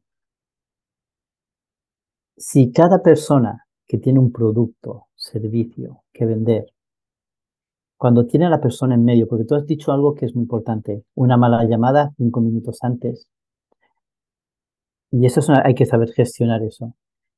Si tú piensas que el no a eso es un rechazo personal, estás perdido. Ahí también es una, tú decías de medir, eso es otra, otro clic que se puede añadir para saber que tienes una autoestima eh, ranqueante, ¿no? Pero yo pongo el desafío que si una persona está delante de un cliente y comienza a ver sus necesidades, sus desafíos y sus objetivos, lo que quiere lograr, y yo hablo con él y yo procuro que él cumpla sus objetivos cumpliendo los míos, los resultados van a ser espectaculares. Porque eres tú quien estás haciendo esto, estás preocupado y lo que transmitimos a la persona no es el que te vende y dice, toma, pues mira, ya está. Totalmente. Rupert, ¿qué es lo que más admiras de una persona? No estamos hablando de ventas. ¿Qué es lo que más admiras de una persona? Eh, lo que más admiro en una persona es que me ha venido a la mente mi mujer. Pues lo que más admiro eh, es el compromiso. Muy bien. El compromiso, el compromiso con uno mismo, el compromiso con los demás. Lo que, lo que yo hago, lo que yo digo, eh, todo lo que yo estoy haciendo, ser una persona comprometida. Perfecto. Rupert, eh, para este nuevo año, para el 2023, ¿qué proyectos tienes? ¿Qué, le ilusiona a Rupert para este próximo, para estos próximos meses? bueno, proyectos tengo, tengo algunos. Uno, uno de mis proyectos que estoy en ello, que futura, en el futuro cercano espero poder tenerlo, es abrir un instituto, un instituto eh, de educación, de cambio de mentalidad. Entonces estoy en ello. Estoy con, esto muy, muy ilusionado. Estoy muy ilusionado eh, que voy a ser abuelo. estoy muy, muy ilusionado que, voy a ser abuelo. Me, parece, me parece maravilloso tener una pequeñita en, en casa en nuestro, en, el hogar otra vez, ¿no? Em, estoy muy ilusionado, te digo algunas cosas que, me ilusionan. Eh, bueno, yo tengo un proyecto con, Eva en los retos de Berrute. Sí, sí, sí, un podcast maravilloso. Un podcast que, em, que nos está encantando, nos está enamorando, estamos enamoradísimos de, de, este, de este proyecto.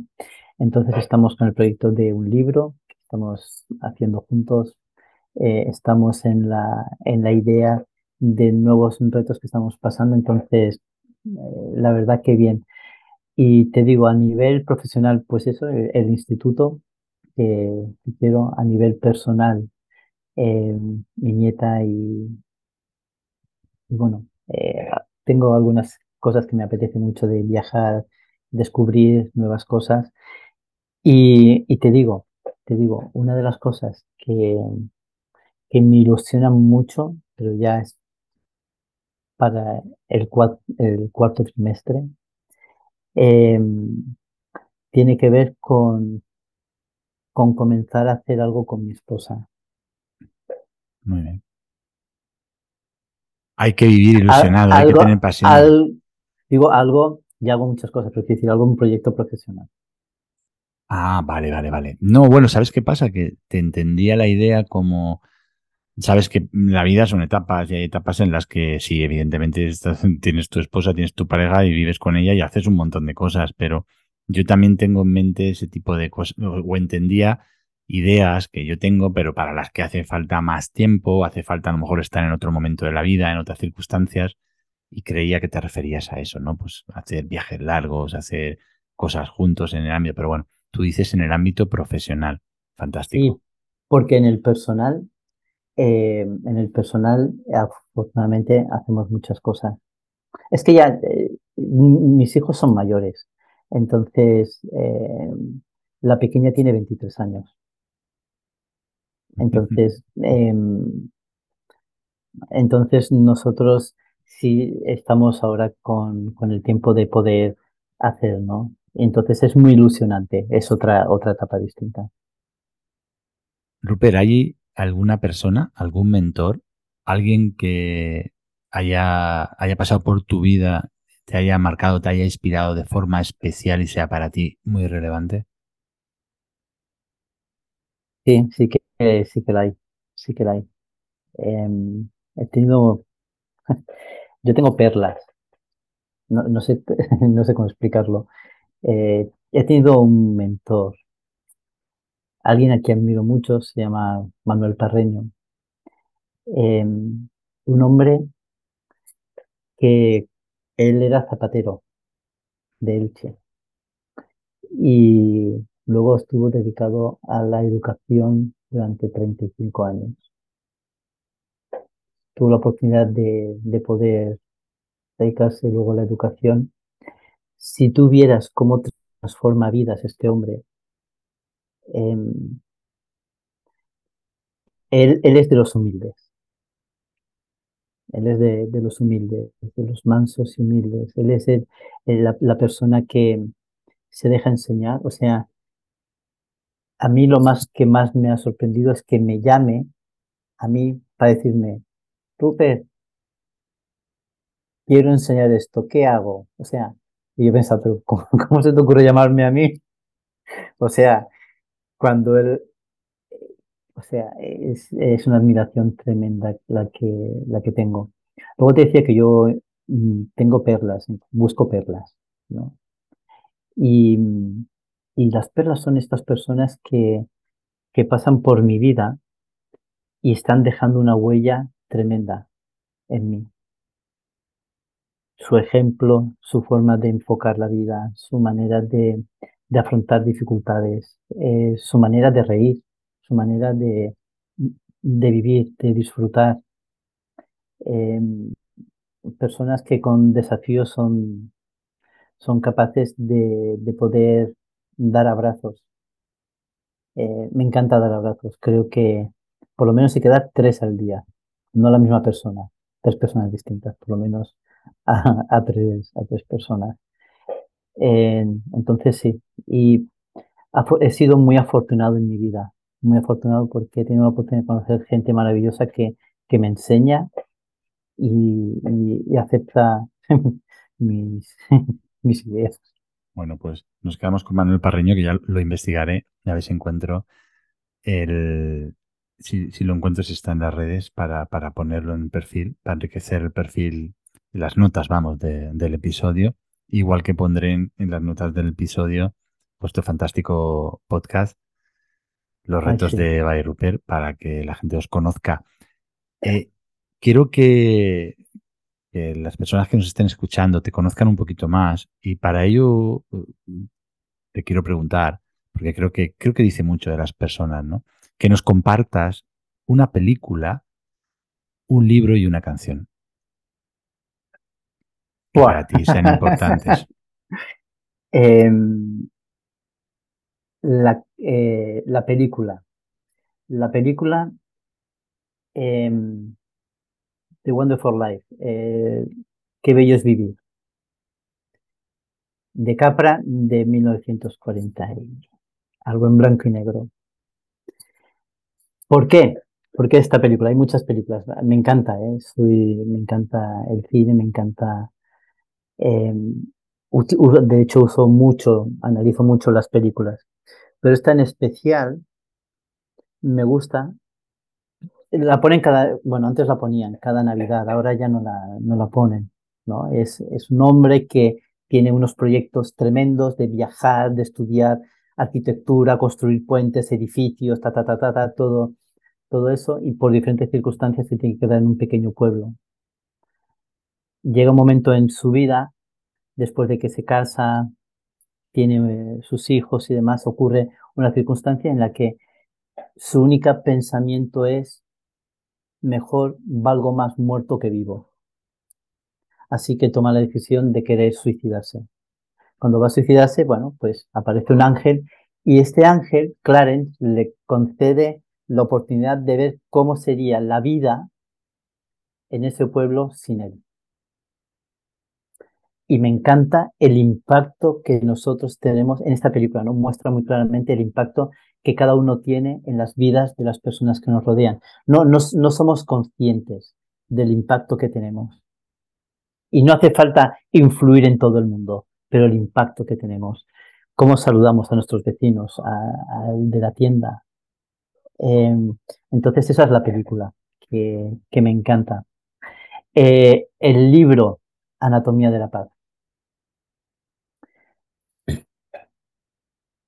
Si todo el mundo, si te digo, si todo el mundo leyese y entendiese anatomía de la paz, sería imposible que hubiese ningún tipo de conflicto familiar, profesional, internacional, no podría haber conflicto. Porque habla acerca de cómo trato yo a la gente, cómo hago yo, hago yo los cambios. Anatomía de la paz, eh, de hecho, los, eh, los autores y, el, es, un israelí y un, palestino. O sea, todo lo peor, un palestino que los israelíes mataron a su padre, un israelí que los padres lo mataron a los palestinos. ¿Cómo concilias eso?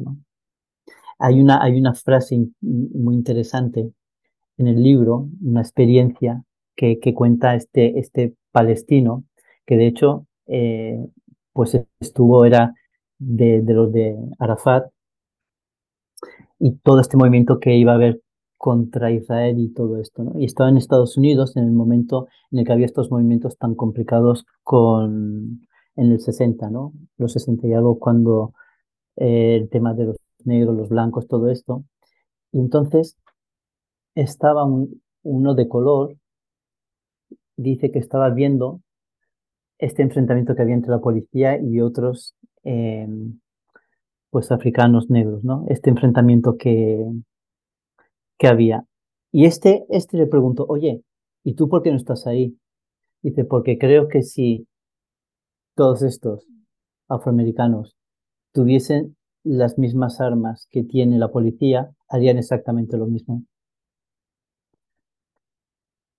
La cosa es qué voy a hacer yo, cómo voy a tratar a la gente. Si yo voy a ver a, voy a, ver a las personas, este libro trata de cómo veo a las personas. Si las veo como obstáculos que tengo que corregir, o los veo como personas. Entonces me, encanta. Y, y, la canción, eh, pues, eh, es que sabes que no sé cómo se titula, la tengo en, en Spotify. Eh, y tampoco se tararea como para cantártela, ¿no? ¿De quién es? ¿De qué, de qué autor es?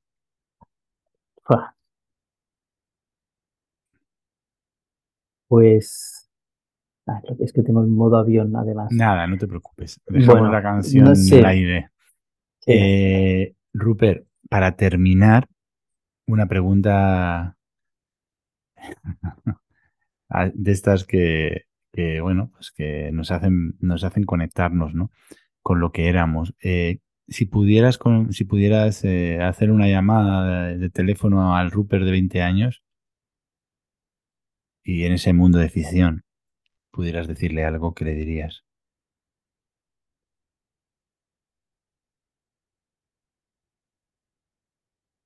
Le diría, cásate con ella, que era mi esposa. Bueno, Eh, le, le diría que se casara, que, que volviera a casarse con, con ella. Em, porque yo me casé muy joven, me casé muy joven y me casé con, con ella, pero sí, sí le diría, sí le diría que le diría, trátate bien. No, porque no me traté bien. Hubo un, hubo un tiempo en el que no me, traté bien. Y cuando digo tratarme bien, no es que me hiciera nada, nunca he fumado, nunca he bebido, entonces no, es que me, tratara mal, pero eran mis pensamientos, la forma en la que yo me estaba tratando. Y, eso me quitó muchas oportunidades de conocer gente maravillosa. Nos quedamos con esa reflexión que además creo que a mucha gente le llegará como, como propia también, porque ¿quién no se ha tratado en algún momento de la vida de manera incorrecta? Rupert, las personas que quieran conocer más sobre ti, que quieran contactar contigo, eh, bueno, en fin, acceder a tus cursos, a tus formaciones, eh, a los productos que, tienes, ¿cómo lo pueden hacer? Bueno, pues eh, tengo que decir que yo soy un desastre. Soy un desastre eh, con, con, esto. A mí me pueden encontrar en Facebook como Rupert Artola, eh, también en Instagram como Rupert barra baja Artola. Y es importante lo de barra baja porque eh, hay otro que es Rupert Artola que nunca utilizo, nunca utilizo, que fue un experimento y no sé cómo se borra. Entonces, pues está, está ahí. Eh, también en LinkedIn igual, Rupert Artola. Eh, entonces pueden contactar conmigo. Eh, y, y, el, y el correo mío que es r.artolacoach.gmail.com Y entonces yo puedo informarles de, de todo. Esto no va a ser ningún problema, porque yo voy a colocar los enlaces. Las personas que estén escuchando el podcast ahora solo tienen que ir abajo, desplegar el texto de las notas del programa y ahí va a estar todos los enlaces a todas tus plataformas para que puedan contactar contigo eh, de forma muy, muy sencilla. Rupert, ha sido un placer enorme tenerte aquí, contar con tu, con, bueno, con tus conocimientos y desde la humildad con lo que, con, que los cuentas, eh, de, de, esa verdad que transmites, de, de esa sencillez que transmites y, y, ha sido un gran placer porque las personas eh, como tú, eh, bueno, eh, hacen que, que, los demás eh, tengamos oportunidades de mejorar con más facilidad porque eres un tipo francamente cercano. Muchas gracias por estar aquí. Ostras, gracias. O sea, porque no se ve en un podcast, estoy rojo. Eh, te, te, agradezco de corazón que, que me hayas invitado, te, tus palabras, ¿no? Y, y, y, intento, soy yo, o sea, lo que tú ves es lo que soy. No, es que no necesito mostrar más. Por Rupert, lo dicho, chao, chao, ha sido un placer. Gracias, hasta luego. No plan for the wicked. There is no goal for the longing heart. Just another day to be with you. When everything ends, it's a brand new start. Baby, there's no plan for the wicked. Darker are the days for the bitter ones. Baby, I'm just happy to be with you. Muchas gracias por estar ahí y muchas gracias por apoyar este podcast. Ya sabes, si te ha gustado, me encantará contar con tu like, que lo compartas o que me dejes un comentario. Y si te gusta leer, en Amazon encontrarás mi libro Disfruta y gana vendiendo. Un libro escrito desde el corazón, con la ilusión de ofrecer una mirada distinta, una forma diferente de ver las ventas.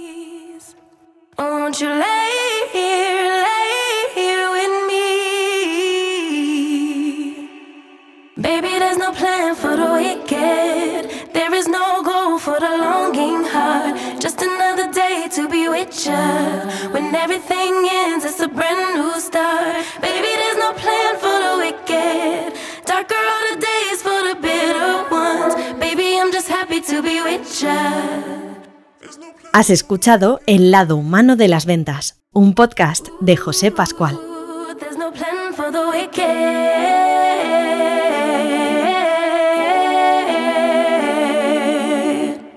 Baby, there's no plan for the wicked. There's no goal for the longing heart. Just another day to be with ya, with ya. Baby, there's no plan for the wicked. Darker are the days for the bitter ones. Baby, I'm just happy to be with ya, to be with ya.